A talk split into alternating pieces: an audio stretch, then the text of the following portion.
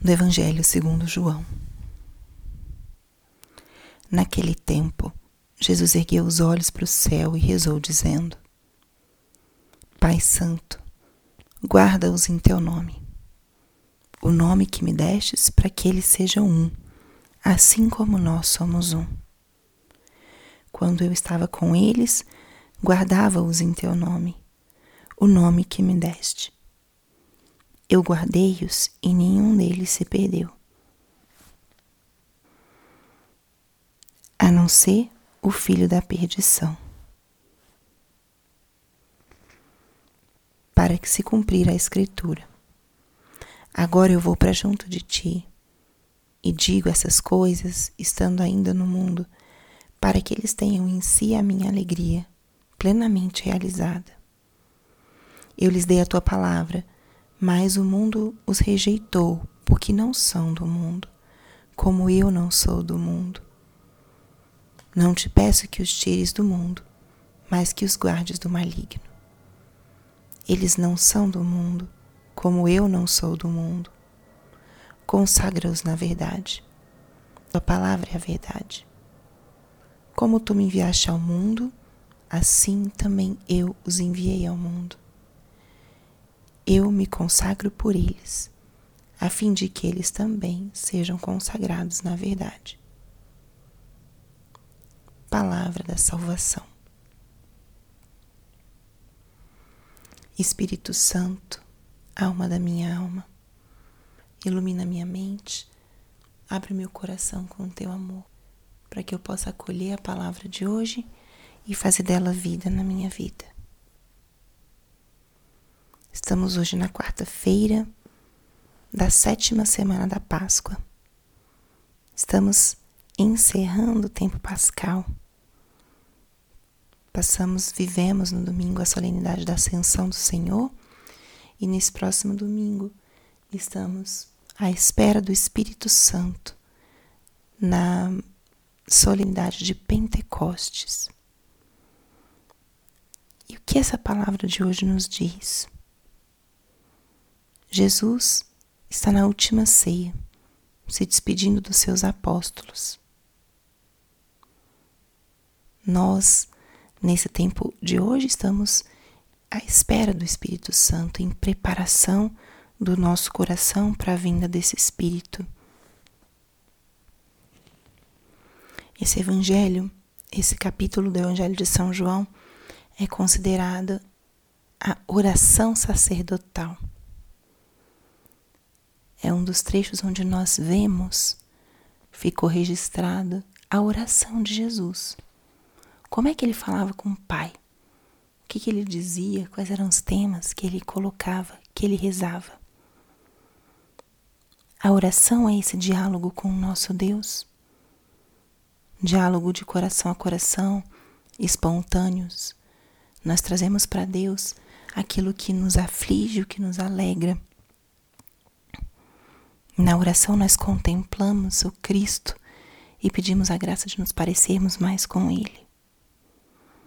E nesse trecho do Evangelho, Jesus está rezando, está falando com o Pai. Vamos adentrar e ver o que, que Jesus fala com Deus. Qual era a matéria dessa oração? Primeiro, Jesus faz uma petição: guarda-os em teu nome. E olha como é que é a petição de Jesus. Ele pede, afirma aquilo que quer. Mas essa oração é uma oração de intercessão. Ele não está pedindo por si mesmo nesse momento. Ele está pedindo por nós. Nessa oração, Jesus está pedindo por nós. Guarda-os mas olha como Jesus pede: Jesus pede as coisas em nome do Pai. Guarda-os em teu nome. Como ele já nos ensina através de, desse, dessa, dessa fala, dessa forma de rezar, como nós temos que pedir as coisas em nome de Jesus. O nome de Jesus é um nome que tem autoridade.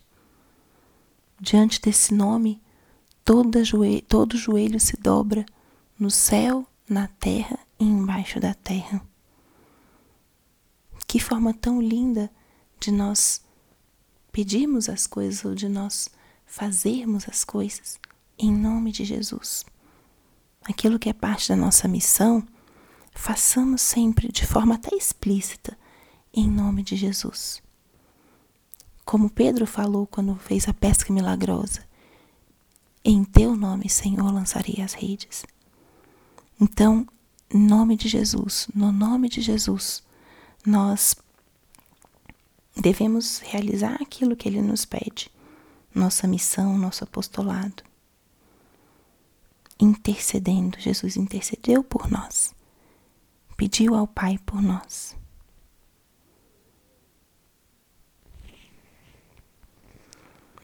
E nessa oração de intercessão, tem uma outra ideia que está bem forte nesse trecho da oração de Jesus, que é a nossa relação com o mundo. O mundo aqui no Evangelho de São João é considerado como é, esses, o inimigo do caminho de Deus, aquilo que nos dificulta seguir o caminho de Deus. Jesus justamente fala isso.